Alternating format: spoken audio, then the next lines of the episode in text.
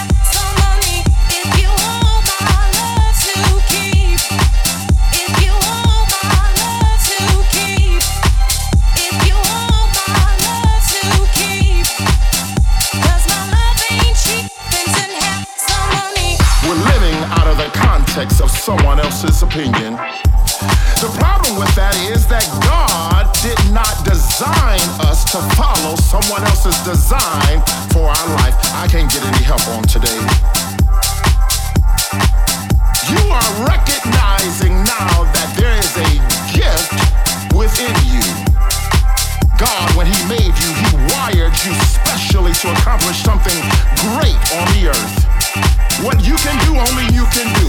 You are the only you. So any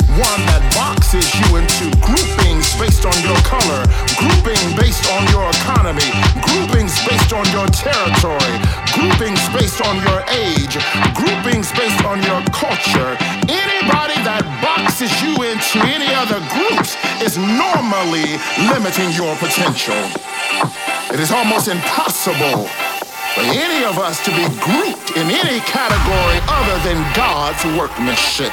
I am fearfully and wonderfully made. I'm not a duplicate. I'm not part of a group of people that are just like me. I am the only me.